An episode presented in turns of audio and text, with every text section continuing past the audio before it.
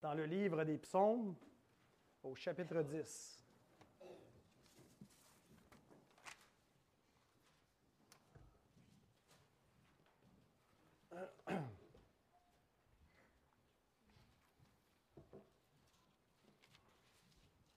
On va lire directement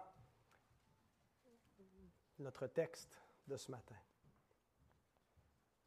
Pourquoi, ô Éternel, te tiens-tu éloigné? Pourquoi te caches-tu au temps de la détresse?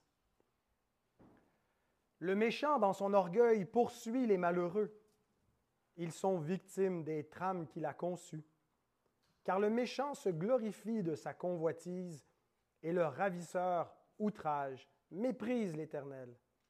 Le méchant dit avec arrogance, Il ne punit pas, il n'y a point de Dieu.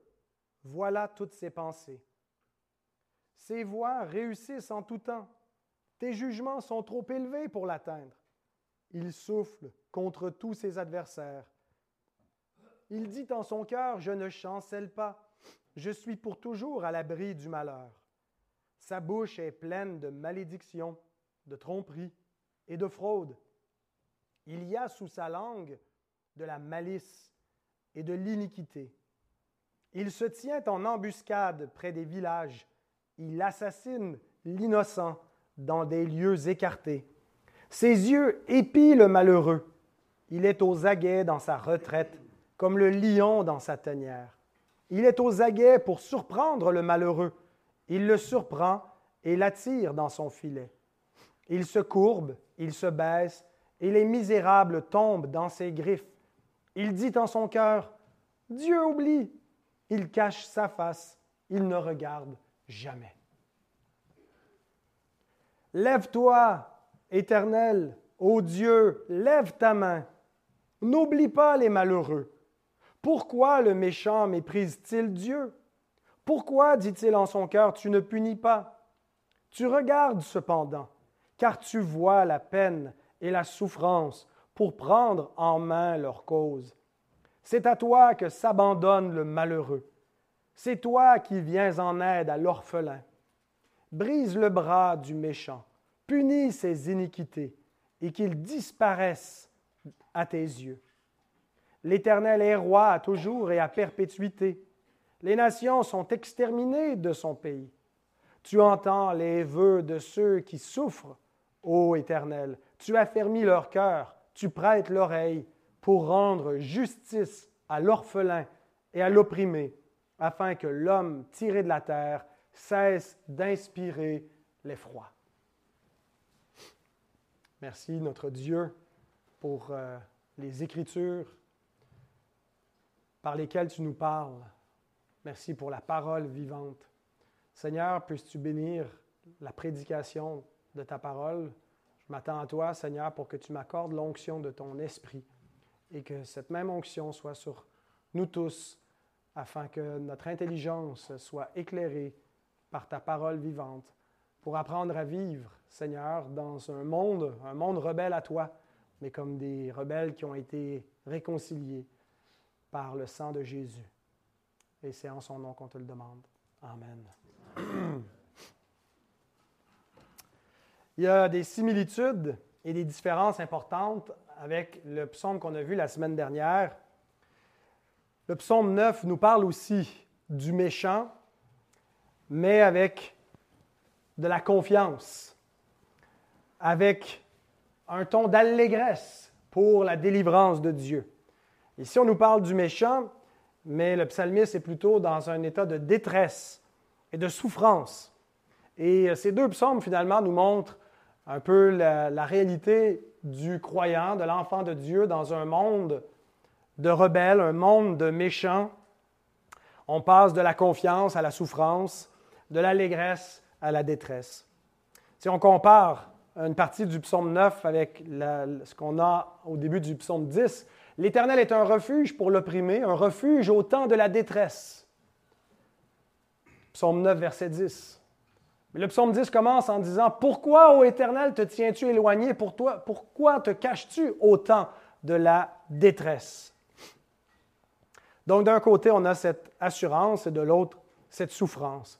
le temps de la détresse euh, peut référer à une période ponctuelle dans notre vie où on passe par des détresses, des souffrances, par la maladie, par des épreuves diverses et variées.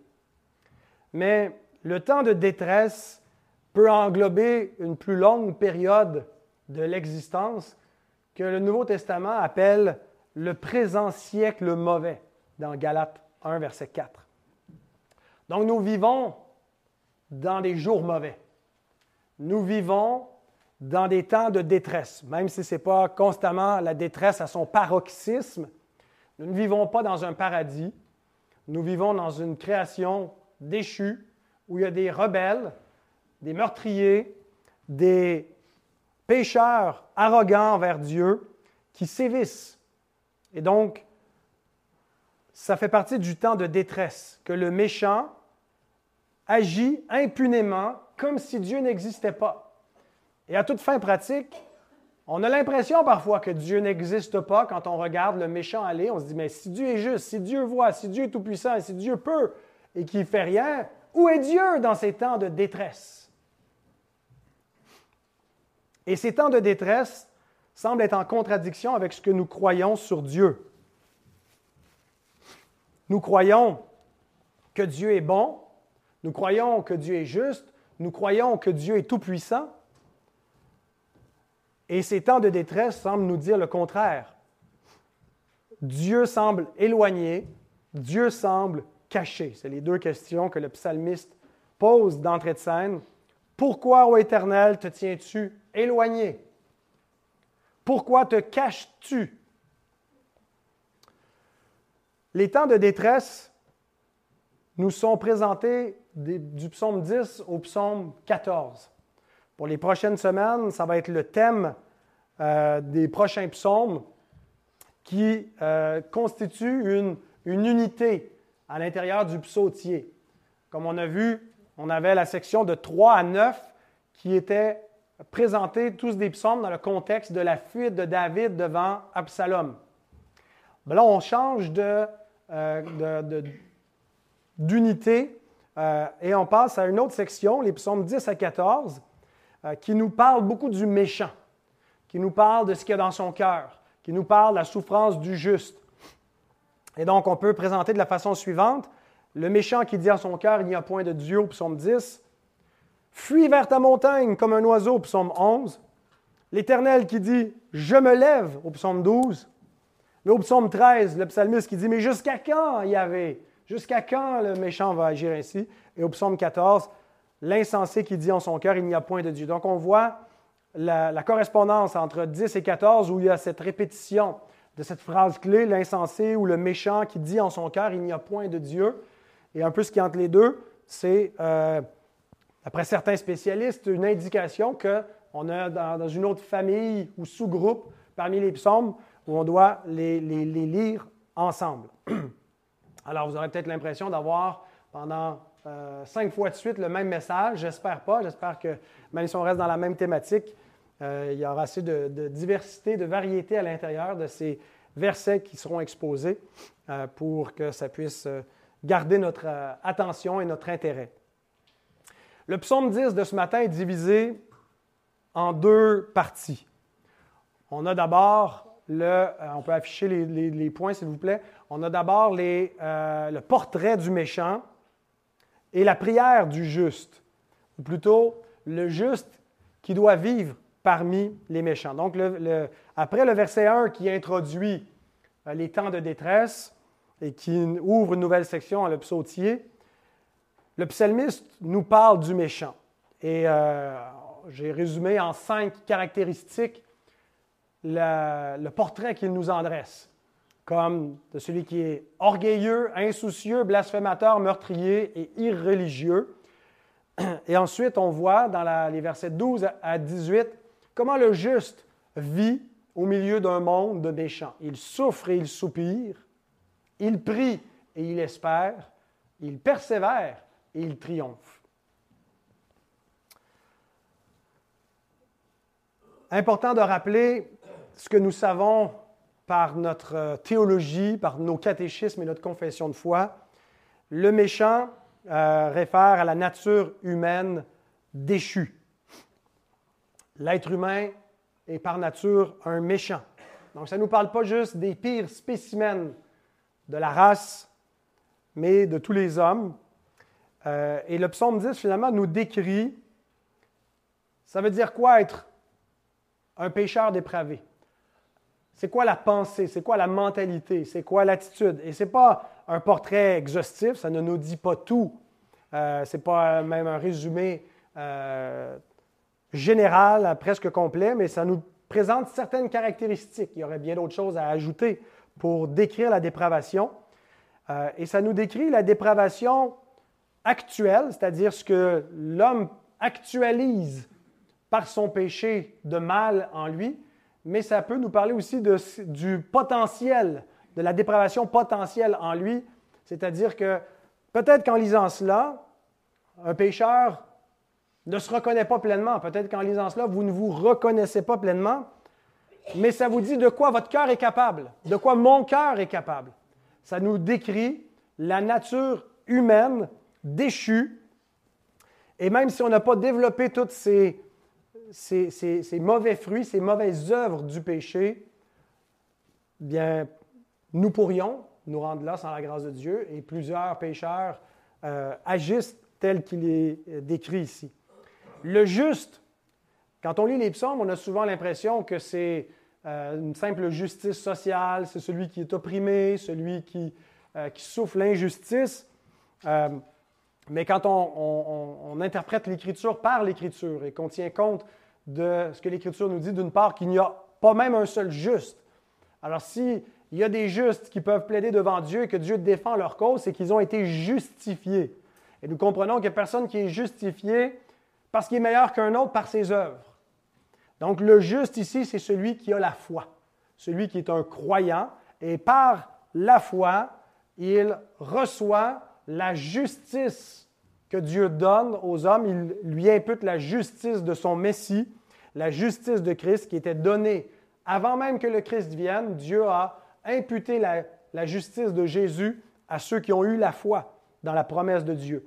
Donc, le croyant est le juste. Il n'est pas juste par ses œuvres, dans sa nature, il est juste par la grâce de Dieu et par la foi seule.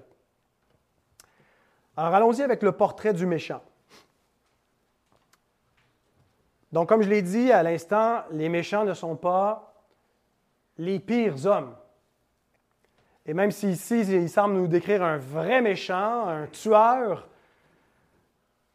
le portrait du méchant inclut tous les hommes. C'est un problème universel. Ce n'est pas certains hommes qui sont méchants.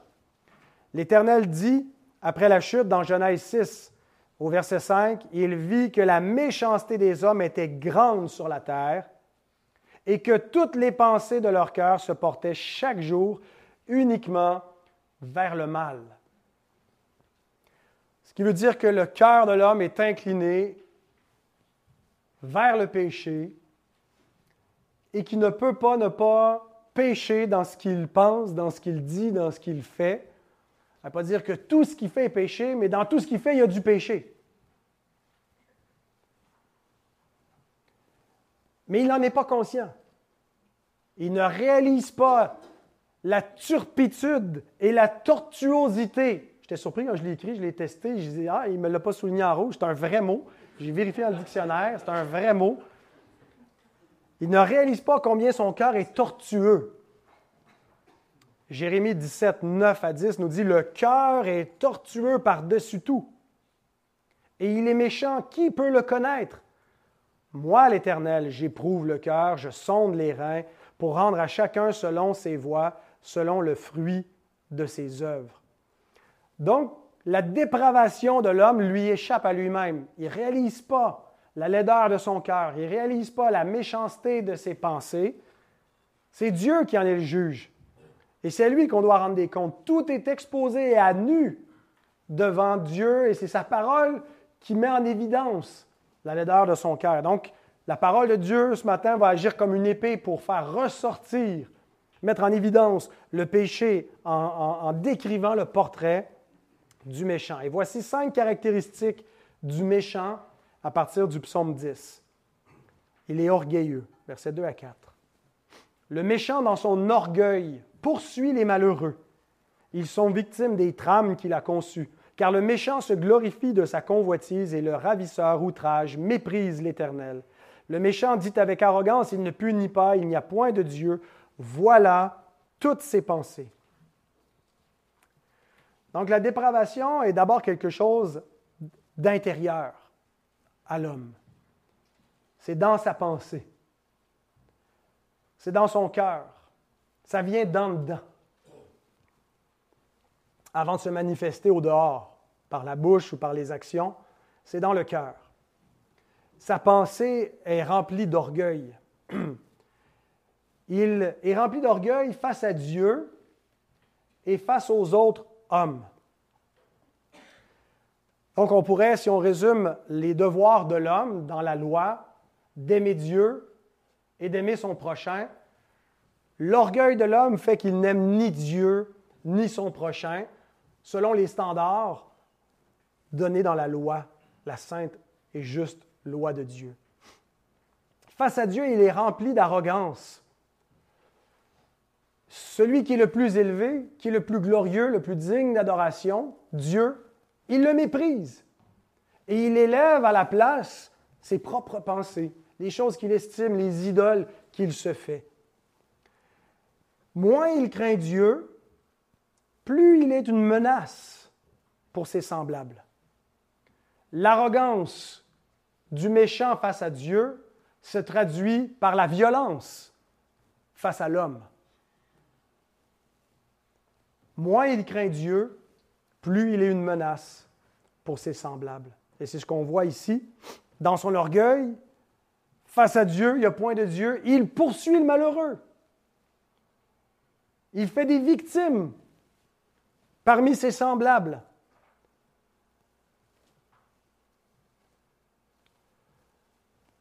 L'expression qui est traduite par arrogance au verset 4, il dit avec arrogance, littéralement, c'est il dit dans la hauteur de son nez.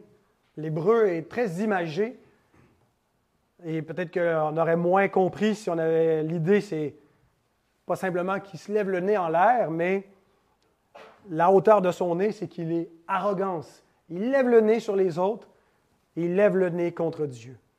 Parce qu'il ne voit personne au-dessus de lui. Et non seulement il agit de cette façon, mais il bénit, et, je pense que Darby a mieux traduit le sens du verset 3, euh, quand il dit, il bénit l'avare, il méprise l'Éternel,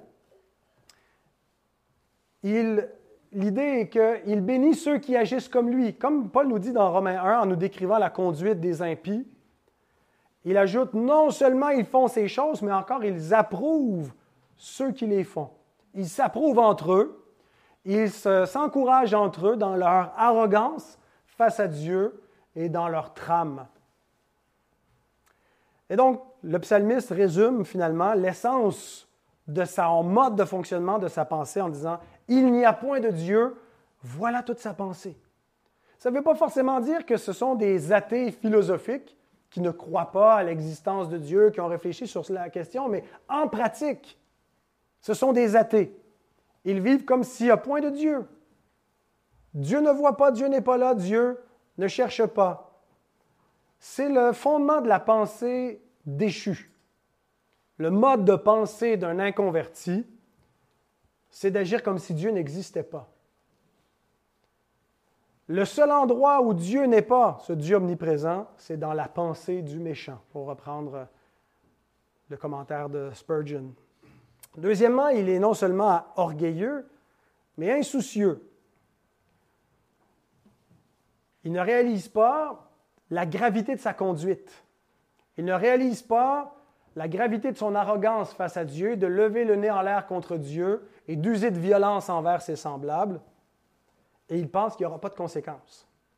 Versets 5 et 6, Ses voix réussissent en tout temps, tes jugements sont trop élevés pour l'atteindre. Il souffle contre tous ses adversaires, et il dit dans son cœur, je ne chancelle pas, je suis pour toujours à l'abri du malheur. Le psalmiste n'est pas en train d'affirmer qu'il en est ainsi, mais il est en train de décrire son mode de pensée, le mode de pensée du méchant. Le psalmiste n'est pas en train de dire qu'il réussit tout le temps. Ailleurs, il va dire quelque chose comme ça. Mais c'est en vain que j'ai lavé mes mains dans l'innocence. Les méchants réussissent, ils font de l'embonpoint, tout leur réussit. Je ne pense pas ici qu'il est en train de, d'envier la voix des méchants, mais de nous dire que dans la pensée du méchant, sa pensée ne s'élève pas jusqu'à Dieu. Il lève son nez, mais apparemment pas assez haut, pas jusqu'à considérer les jugements de Dieu parce que ça n'atteint pas sa pensée. Il ne craint pas Dieu, il pense qu'il n'y aura aucune conséquence. Spurgeon écrit, Il regarde en haut, mais pas très haut. Il oublie Dieu et il en va de même pour ses jugements. Il oublie les jugements de Dieu. Il n'est pas capable de comprendre les choses de Dieu. Un pourceau regarderait plus facilement les étoiles à travers un télescope que cet homme n'étudierait la parole de Dieu pour comprendre la justice de l'Éternel.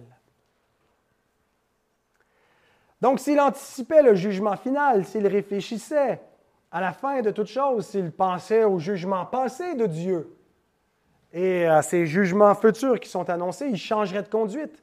Mais il se dit, je suis pour toujours à l'abri du malheur. Il est insouciant. Ça ne veut pas dire que les méchants n'ont pas de soucis ou n'ont pas d'inquiétude, n'ont pas d'anxiété, mais ne sont pas orientés eschatologiquement par rapport au jugement final. Ensuite, troisième caractéristique, il est blasphémateur. Verset 7. Sa bouche est pleine de malédiction, de tromperie et de fraude. Il y a sous sa langue de la malice et de l'iniquité. Ce verset est cité par l'apôtre Paul dans l'Épître aux Romains au chapitre 3. Et dans le chapitre 3, de verset 9 à 18, c'est pour nous parler de la dépravation universelle des hommes et de nous décrire la condition des pécheurs. Et au verset 14, il cite le verset 7 du psaume 10. Il cite plusieurs textes de l'Ancien Testament, dont celui-ci, euh, pour nous parler de la façon dont les pécheurs s'expriment. La bouche du méchant révèle la dépravation de son cœur. Ce qui est dans le cœur, on a dit que la dépravation est d'abord quelque chose d'intérieur, qui révèle une condition dans la pensée, dans l'état du cœur, ben, ça ne reste pas juste dans le cœur. Ça se manifeste par la bouche. Et d'ailleurs, Jésus le dit que ce qui souille l'homme, ce n'est pas euh, ce qui entre en lui, c'est ce qui sort de lui. Que les impuretés réelles qui le rendent impur face à Dieu viennent de son propre cœur et se manifestent par sa propre bouche. La langue, donc, révèle l'état du cœur. Et il y a cinq qualificatifs qui sont donnés pour décrire la parole des impies. Une bouche qui prononce des malédictions et non pas la bénédiction. Des mensonges. Donc il ment, il est menteur. Il utilise la parole pour s'avantager. Il ne craint pas de mentir. Il utilise des paroles blessantes. Quand il dit de fraude, ça peut avoir le sens aussi de, blesser. Et euh, sa langue cause du trouble. Et cinquièmement, commet des crimes. Les chrétiens sont avertis par rapport à l'usage de la bouche, de la langue. Il est dit dans l'Épître aux Éphésiens, dans deux passages assez proches, euh, de faire un usage autre de notre bouche, qu'il ne sorte de votre bouche aucune parole mauvaise. Votre bouche donc ne doit pas ressembler à ce qui est décrit dans le verset 7. Mais s'il y a lieu, quelques bonnes paroles qui servent à l'édification et communiquent une grâce à ceux qui l'entendent. Puis au chapitre 5, verset 4 d'Éphésiens, qu'on n'entende ni paroles grossières, ni propos insensés ou équivoques, choses qui sont contraires à la bienséance, qu'on entende plutôt des actions de grâce. Donc si la dépravation s'entend, un cœur renouvelé par la grâce, ça s'entend également par la bouche, par les propos. On ne doit pas parler de la même façon, avec le même langage, et avec les mêmes intentions que le monde qui ne connaît point Dieu parle. Quatrièmement, le méchant est un meurtrier. Verset 8 à 10. Il se tient en embuscade près des villages, il assassine l'innocent dans les lieux écartés. Ses yeux épient le malheureux. Il est aux aguets dans sa retraite comme le lion dans sa tanière. Il est aux aguets pour surprendre le malheureux. Il le surprend et l'attire dans son filet. Il se courbe, il se baisse et les misérables tombent dans ses griffes. Vous savez, le code criminel reconnaît qu'il y a différents degrés d'homicide. On peut tuer quelqu'un, mais ça n'a pas euh, la même gravité. Chaque meurtre n'a pas la même gravité. Un meurtre au premier degré, c'est un meurtre qui a été prémédité. Donc, on a à l'avance réfléchi comment on allait le faire, quand on allait le faire, on a tout pensé pour ne pas se faire prendre. Euh, et on a commis un meurtre. Donc, c'est plus grave que, par exemple, un homicide involontaire. Euh, tu t'es retrouvé dans une situation, il y a eu une, dispute, et puis là, en te battant avec quelqu'un, tu l'as tué sans le vouloir. C'est différent quand tu as prémédité euh, l'intention du meurtre qu'un homicide au troisième degré. Ou euh, deuxième degré, où ça n'a pas été prémédité, mais ça a été résolu sur le moment dans une situation. Il y a d'autres degrés que le code criminel ne peut pas prendre en compte pour le meurtre, parce que ça ne lui est pas donné, ce n'est pas de la juridiction des magistrats civils de punir les meurtres qui viennent euh, des pensées, qui viennent de la langue. Les meurtres, donc, qui ne sont pas euh, commis concrètement par les actions, mais le cœur assassin devant Dieu. Et des actions qui s'apparentent à une transgression du sixième commandement qui dit Tu ne tueras point. Et on sait que tu ne tueras point ne veut pas simplement dire tu ne commettras point d'homicide. Mais par exemple, avoir de la colère envers quelqu'un, lui vouloir du mal, ou se venger, ou calomnier une personne, euh, ou d'autres pratiques comme, euh, comme l'avortement ou l'euthanasie ou euh, des, des, conduites haineuses, sont une transgression du sixième commandement. Donc ici, ça nous est décrit un petit peu en image comme quelqu'un qui se cache en embuscade, qui cherche l'occasion de tuer, mais en fait, il faut voir plus loin que simplement le meurtre, parce que sinon, on ne se sent pas forcément concerné, mais si on considère que ce qui nous est dit ici, c'est quelqu'un qui utilise les autres à son profit, n'avons-nous pas tous agi de cette façon-là, essayer de profiter, de profiter de la faiblesse d'autrui, de chercher son intérêt, de calculer de se venger? L'amour consiste à donner sa vie pour les autres. La haine consiste à prendre la vie des autres. Une conduite inspirée par la haine, c'est ce qui est condamné ici parce que ça s'apparente au meurtre, à une transgression du sixième commandement. Sa conduite est comparée à un lion rusé un lion qui cherche une proie à dévorer. Ça nous rappelle le diable qui est comme un lion rugissant. Ça nous rappelle le péché quand Dieu dit à Caïn, le péché est tapis à ta porte et ses désirs se portent vers toi, il veut te sauter dessus. Bien, le pécheur devient semblable au péché. Le pécheur devient semblable au père du péché, au diable. Il devient un prédateur. Il cherche comment exploiter. Il cherche son intérêt. Il ne cherche pas à donner sa vie pour les autres. Il cherche à abuser, à profiter, à manipuler.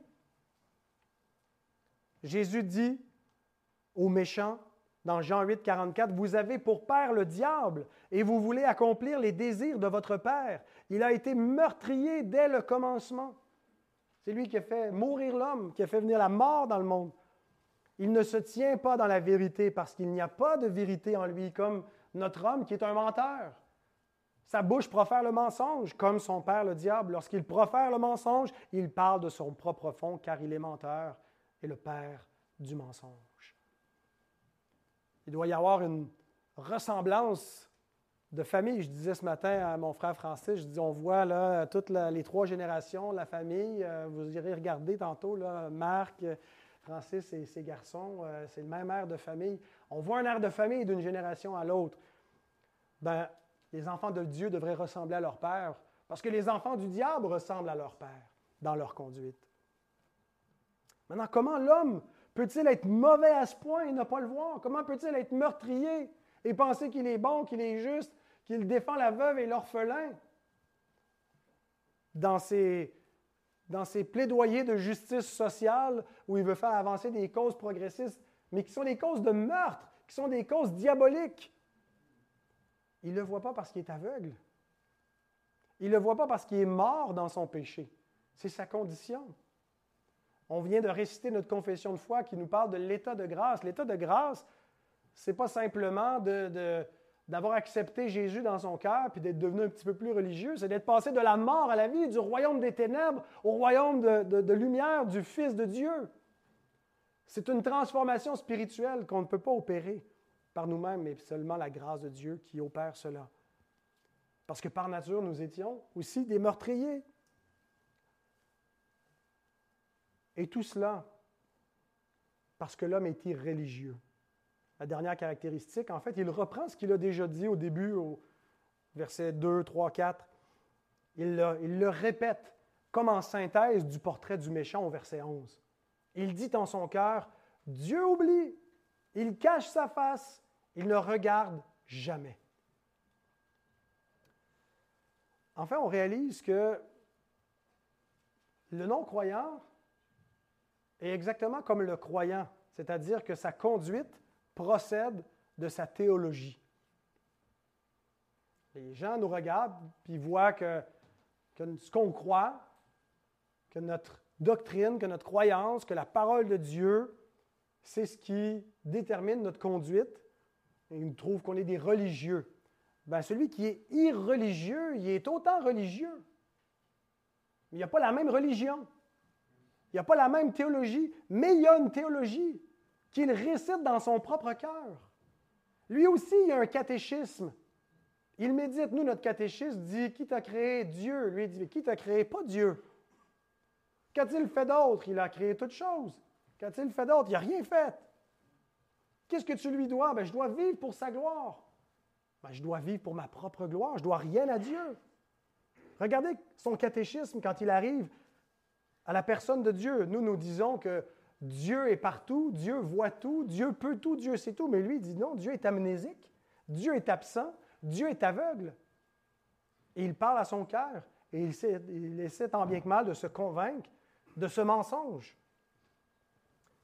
James Hamilton note ce caractère religieux des irreligieux en disant le mot pour désigner le désir des méchants au verset 3, le mot ta'awa, est utilisé au verset 17 pour le, le, désir des affligés. Le même mot pour décrire ce désir, cette aspiration religieuse des affligés est utilisé pour parler du désir du méchant. Cela nous montre le caractère religieux des irreligieux.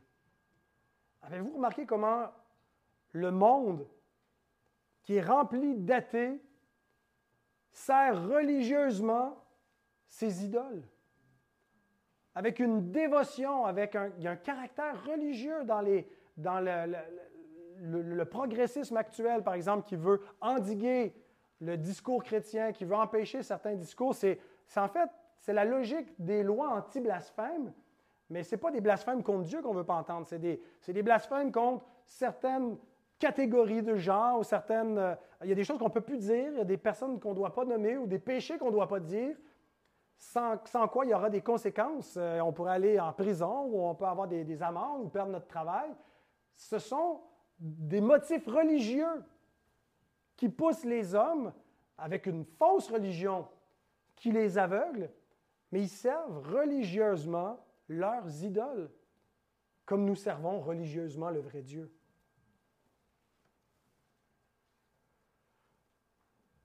Nous avons été rachetés du monde.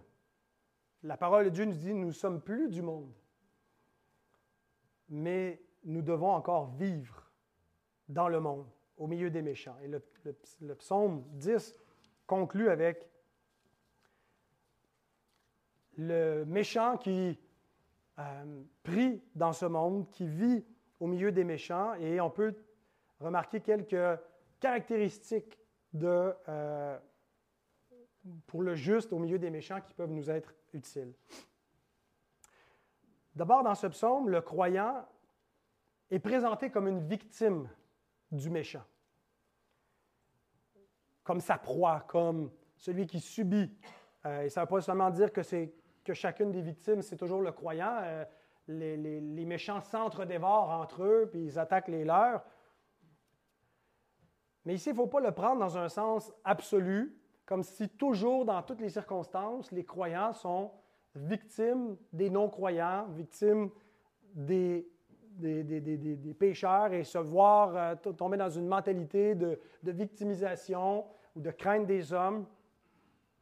Heureusement, donc, on peut avoir une cohabitation relativement pacifique euh, avec le monde, avec les, les, impies de ce monde, avec ceux qui ne connaissent point Dieu, dans la plupart des cas.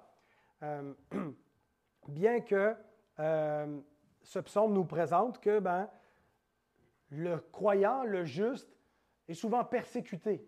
on le voit dès l'entrée du péché dans le monde, où Dieu dit que la, descendance du serpent va s'en prendre dans la descendance de la femme. Il y a une inimitié entre les deux. On le voit avec Cain et Abel, celui qui est du malin, celui qui est de Dieu. On le voit avec euh, les deux fils euh, d'Abraham, l'aîné qui, se moque euh, d'Ismaël, qui se moque d'Isaac, et qui, est une image, un peu une, allégorie de la persécution. C'était davantage par rapport aux Juifs vis-à-vis des chrétiens que Paul l'applique dans Galate. Mais donc, on voit qu'il y a une tension. Euh, et même si nous ne vivons pas dans un contexte particulièrement de persécution, vous allez rencontrer, à cause de la pensée du monde, la pensée déchue, euh, à cause du présent siècle mauvais, la direction que ce monde a pris, des difficultés à vivre parmi les, méchants, dans un monde de méchants. Mais euh, il faut se rappeler aussi qu'il y a beaucoup de croyants qui sont persécutés sur la terre. Le dernier rapport de Porte ouverte nous dit qu'il y a 365 millions de chrétiens qui vivent présentement dans un contexte de persécution à différents degrés. Ça peut être simplement qu'ils n'ont pas une liberté de religion, euh, qu'ils sont tolérés jusqu'à un certain point, mais euh, avec des obligations. Euh, ils n'ont pas la liberté d'évangéliser, de, faire du prosélytisme, mais ça peut aller jusqu'à des emprisonnements, jusqu'à être mis à mort dans d'autres contextes. Donc rappelons-nous nos frères, nos sœurs, qui sont persécutés, qui sont malmenés, qui sont violentés. La parole de Dieu s'adresse à eux dans ce psaume. C'est pour eux que, aussi qu'il est dit comment le juste doit vivre au milieu des méchants lorsqu'il en est victime. Alors, trois remarques rapidement. Il souffre et soupire. C'est la, prière, euh, le, mot d'ouverture du psaume 10. Pourquoi te tiens-tu éloigné, te caches-tu au temps de la détresse? Donc on sent ce soupir, on sent cette souffrance d'entrée de scène. Et parfois, on peut être un peu mal à l'aise avec de telles affirmations, comme si le, psalmiste accusait Dieu d'être absent. Je ne pense pas qu'il faut lire dans cela l'expression euh, d'une colère contre Dieu et même pas l'absence de foi. En fait, il y a une sorte de déclaration de foi. Bien qu'on ne voit pas que Dieu règne, il croit que Dieu règne, mais il se demande si Dieu règne, pourquoi est-ce que ce n'est pas plus évident? Alors, ce n'est pas parce qu'il ne croit pas qu'il souffre, c'est justement parce qu'il est convaincu de qui est Dieu. Comme l'écrit à nouveau James Hamilton, il dit Criez au Seigneur comme il le fait au verset 1 c'est déclarer sa confiance dans la bonté, la capacité et l'amour de Dieu. S'il n'y avait pas foi que Dieu est vrai, s'il n'y avait pas foi que Dieu est bon, ben, il ne crierait pas comme ça à Dieu. Il ne se poserait pas ces questions-là, il ne se dirait pas des pourquoi. Et donc, l'enfant de Dieu ressemble au psalmiste. Il est dans un monde où il souffre et soupire. Et n'en déplaise à mes chers frères et sœurs optimistes au niveau de l'eschatologie, les post-mille parmi nous, je crois que le triomphe des justes dans ce monde n'est que pour le retour de Christ. Je crois que jusqu'à ce que Christ vienne, il y aura de la souffrance et des soupirs pour les justes. Et qu'en attendant, il faut supporter la croix. Jésus dit, si on veut être ses disciples, il faut prendre notre croix pour le suivre et ses souffrances dans le monde, de vivre dans un monde d'injustes, de vivre avec des non-croyants qui bafouent celui que nous honorons, que nous estimons, qui méprisent ce beau nom que nous portons, nous devons le supporter comme étant euh, l'ignominie de Christ, l'opprobre de Christ que nous portons. Alors il faut s'armer d'une théologie de la souffrance et d'une éthique de pèlerin. Nous sommes appelés à vivre comme des étrangers, des voyageurs dans un monde jusqu'à ce que Christ vienne et qu'il fasse le ménage. Notez que le psaume 10, pardon, 10 n'a pas utilisé le mot juste. Moi, j'ai parlé du juste, je décris le croyant comme étant le juste, mais nulle part le psaume 10 utilise l'adjectif juste pour parler de lui. Il en parle comme du malheureux, du pauvre, de l'innocent, du misérable, de l'orphelin, de l'opprimé. Et tous ces mots ne euh, euh, nous donnent pas quelqu'un qui en soi est, sauvé parce qu'il est orphelin ou parce qu'il est opprimé euh, ou parce qu'il est misérable. on peut être dans la catégorie des méchants, des impies de ce monde et être un orphelin, être un, misérable. Mais ces mots-là servent à décrire ceux qui dépendent de Dieu, qui sont vulnérables et qui crient à lui et qui demandent son secours pour supporter la croix. Et donc, d'un bout à l'autre, nous voyons que celui qui est un croyant, celui qui est le, psalmiste qui s'identifie comme étant celui qui souffre, euh, ben, euh, il n'est euh, pas mis dans une posture de triomphe, une posture de domination, mais plutôt de souffrance. Et c'est normal dans un monde de méchants qu'il en soit ainsi. Autrement dit, la persécution n'est pas quelque chose d'anormal dans le monde. Euh, je ne pense pas qu'il faille culpabiliser les chrétiens en disant que c'est notre faute si le monde est mondain, est anti-Dieu et que la culture est aussi antichrétienne qu'elle l'est. Euh, bien sûr qu'on pourrait briller plus puis essayer d'être davantage le sel de la terre, mais euh, Jésus nous dit que vous aurez des, persécutions, des tribulations dans le monde. L'apôtre Paul nous dit que c'est par beaucoup de tribulations qu'il nous faut entrer dans le royaume des cieux. Et, Paul nous dit aussi dans son épître à Timothée que euh, ceux qui veulent vivre pieusement Jésus-Christ seront persécutés. Donc, la souffrance et de soupirer après Dieu, ce n'est pas quelque chose d'anormal. Ça fait partie de la réalité présente jusqu'à ce que Christ vienne. Et ça ne veut pas dire que pour autant, il faut rester passif. Mais quelle doit être notre réponse face à l'oppression? Il y a beaucoup de choses qui pourraient être dites sur ce que l'Église peut faire dans sa mission euh, et comment elle peut militer pour euh, plus de justice dans le monde et, quel est l'agenda politique de l'Église. Mais il y a une chose en priorité, c'est qu'il faut prier et espérer. Et c'est la deuxième chose après sa souffrance et ses soupirs, c'est qu'il prie et il espère. Il ne reste pas juste passif à souffrir, il prie. Et donc, il ne prend pas les, les armes charnelles. Il ne prend pas les armes pour se venger, se faire justice lui-même. Il n'a pas un agenda politique. Il n'essaie pas d'établir un royaume terrestre, mais il prend les armes spirituelles, celles qu'on est appelé à prendre, à lutter, parce qu'on ne lutte pas ultimement contre des ennemis de chair et de sang, mais des ennemis spirituels dans les lieux célestes. Et il faut que les armes que nous prenions correspondent à la nature du combat. Notre combat n'est pas premièrement politique, n'est pas contre la culture de ce monde. C'est un combat spirituel. Et la seule chose qui va convertir les, âmes, c'est la prédication de l'Évangile accompagnée de la prière et de tous les moyens de grâce. Donc, on doit chercher à les mettre en œuvre. Et donc, on voit sa prière au verset 12, Lève-toi, ô Éternel, ô Dieu, lève ta main. N'oublie pas les malheureux. Donc, il y a une intercession. Il prie pour ceux qui sont maltraités, qui sont persécutés, comme nous devons faire. J'espère que vous prenez le temps de lire, quand je vous envoie dans les requêtes de prière, les résumés de ces malheureux qui sont opprimés, qui sont maltraités par les hommes, euh, et, de, prier avec ferveur pour l'Église persécutée. N'oublie pas les malheureux. Pourquoi le méchant méprise-t-il Dieu? Pourquoi dit-il en son cœur, tu ne punis pas? Tu regardes cependant, car tu vois la peine et la souffrance pour prendre en main leur cause.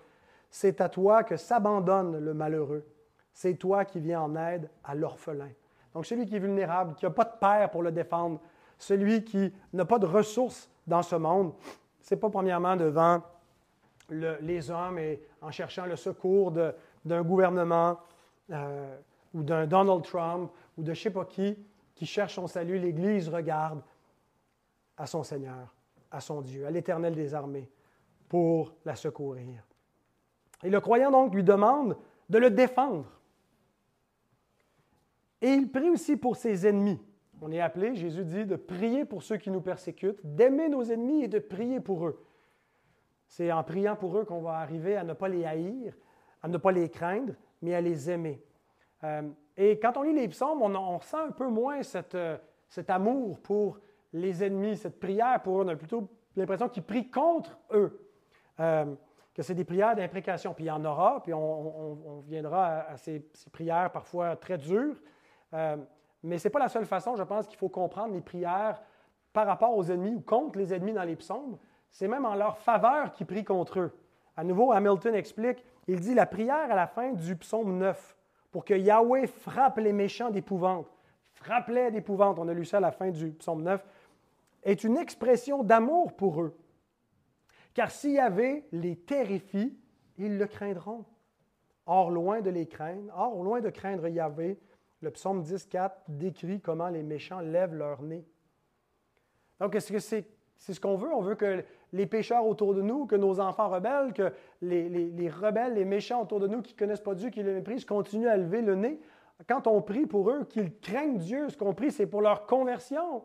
On prie pour qu'ils cessent de vivre dans la rébellion et qu'ils s'humilient devant lui. Et en priant pour nos ennemis, Dieu garde notre cœur de la haine envers les ennemis. Je ne pense pas qu'on doit concevoir de la haine contre eux, de la colère contre eux. Euh, ça nous est révélé plus clairement dans le Nouveau Testament, en particulier dans le Sermon sur la montagne, que l'éthique du royaume des enfants de Dieu s'est appelée à aimer les ennemis, à, prier pour eux, mais ça, c'est déjà présent dans le livre des psaumes. Prier pour soi, en plus, parce qu'il intercède pour que Dieu le défende, nous réaligne dans notre perspective, parce que dans un monde rempli de méchants, notre perspective se désaligne. Et on peut céder au cynisme, à l'incrédulité de la pensée du monde. Ben, finalement, c'est vrai que Dieu ne voit pas, Dieu est indifférent, Dieu n'intervient pas et on devient froid dans notre piété. Ça ne sert à rien de prier. Et on se refroidit. Mais par la prière, Dieu nous délivre. Et on regarde au verset 14. Plutôt que de penser les pensées du méchant après lui, il affirme la vérité. Tu regardes cependant. Lui, il dit tu ne regardes pas, mais non, c'est faux. Tu regardes, tu vois la peine et la souffrance pour prendre en main leur corps. Dieu, non seulement il regarde, mais il agit. Donc la prière est le moyen de grâce pour nous préserver de la pensée du monde, nous préserver du cynisme et garder notre cœur aligné avec la parole de Dieu pour réviser le, juste catéchisme biblique et pas celui qui est diabolique. Donc, à la réponse, la réponse à la question du verset 1, la, question reste en suspens. Hein, hier, Donald me dit, il lisait dans le portique, j'étais en train de finir mon sermon, il m'a dit, tu vas-tu répondre à la, question qu'il pose au verset 1? Ben, la réponse est continue d'espérer et de prier.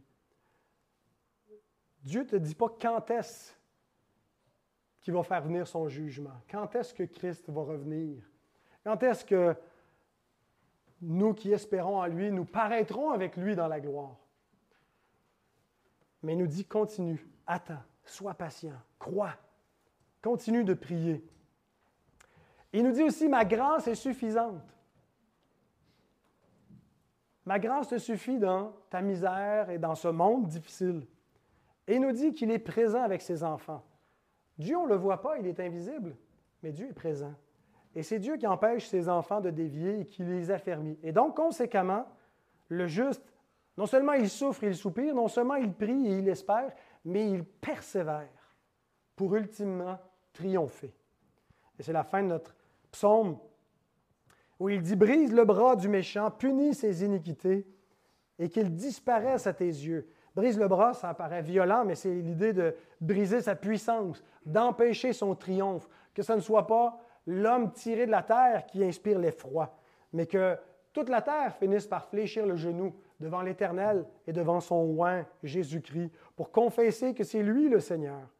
Que tous les tyrans du monde soient vaincus, pour que ce soit le Sauveur du monde qui soit élevé, lui seul. Et la deuxième partie, punit ses iniquités et qu'il disparaisse à tes yeux. Euh, il y a vraiment un jeu de mots sur le, En fait, il dit cherche sa méchanceté pour ne plus la trouver. Et c'est le même verbe qui est utilisé par le méchant au verset 4, au verset 12, quand il dit il ne punit pas. Mais c'est littéralement il ne cherche pas. Dieu cherche pas, Dieu fouille pas, Dieu regarde pas, donc Dieu punit pas. Puis là, le psalmiste dit non, cherche, cherche sa méchanceté pour ne plus la trouver, ou punis sa méchanceté pour qu'il n'y en ait plus, pour qu'elle se disparaisse devant toi, parce que ce n'est pas la méchanceté du méchant qui va triompher, mais elle va disparaître. Il y a deux façons qu'elle va disparaître, soit par la grâce, soit par le jugement. Parce que vous savez, lorsqu'on s'est converti, Dieu a triomphé de nous. Nous étions des rebelles, nous étions des méchants, nous étions ce portrait du meurtrier, de celui qui lève le nez en l'air, qui dit c'est moi qui est mon propre Dieu, qui fait ses lois, puis qui se balance de Dieu. Mais il a triomphé de nous. Il a triomphé de nous par sa grâce. Ça ne veut pas dire qu'il a fermé les yeux sur nos iniquités. Non, il les a crucifiés. À la croix, il les a punis. Il a exécuté sa justice. Et il a fait disparaître notre méchanceté par sa grâce. Mais ceux qui rejettent sa grâce, il va faire disparaître leur méchanceté par son juste jugement, qui ne va pas s'abattre sur Christ, mais sur eux éternellement. Donc à la fin, il n'y aura plus d'étrangers dans son pays. Les nations, quand ça dit extermine, les nations sont exterminées de son pays. En vue de la nouvelle création, il n'y aura que des justes, mais tous ceux qui sont les étrangers n'habiteront pas et pour pouvoir persévérer jusqu'à la fin, il faut être persuadé d'une chose, mes frères et sœurs, que l'Éternel est roi à toujours et à perpétuité. Êtes-vous convaincu de sa souveraineté au milieu du monde rebelle dans lequel nous vivons? Êtes-vous convaincu que ce n'est pas là l'homme qui mène, que ce n'est pas cette créature de, de poussière qui inspire l'effroi, qui domine véritablement, c'est peut-être ce que nous percevons présentement. C'est peut-être comme ça que les hommes pensent et agissent, mais nous avons un regard de foi. Nos yeux ont été ouverts.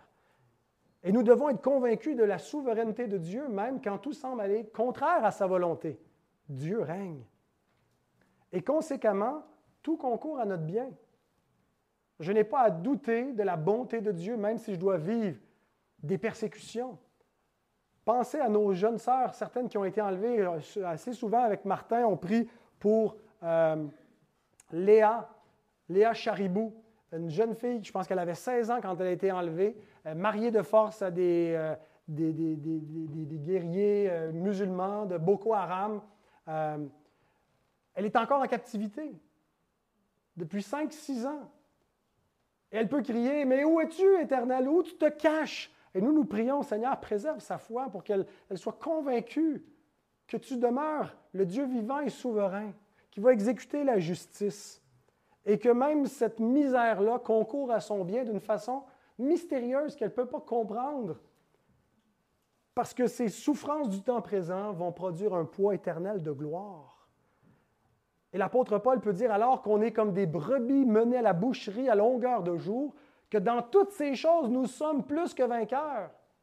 Nous ne sommes pas les perdants, mais les gagnants, parce que si Dieu est pour nous, qui sera contre nous? Notre victoire est en Jésus-Christ. Notre victoire est dans ce Dieu souverain et dans le règne de son Christ, qui a été établi, qui n'est pas encore visible pour les hommes, mais qui vient bientôt. Et en confessant ces vérités, en étant pleinement persuadés que ces choses sont vraies, nous sommes délivrés de l'effroi qu'inspire l'homme tiré de la terre. Nous ne le regardons plus comme une menace, mais comme un pauvre homme de boue qui fait pitié.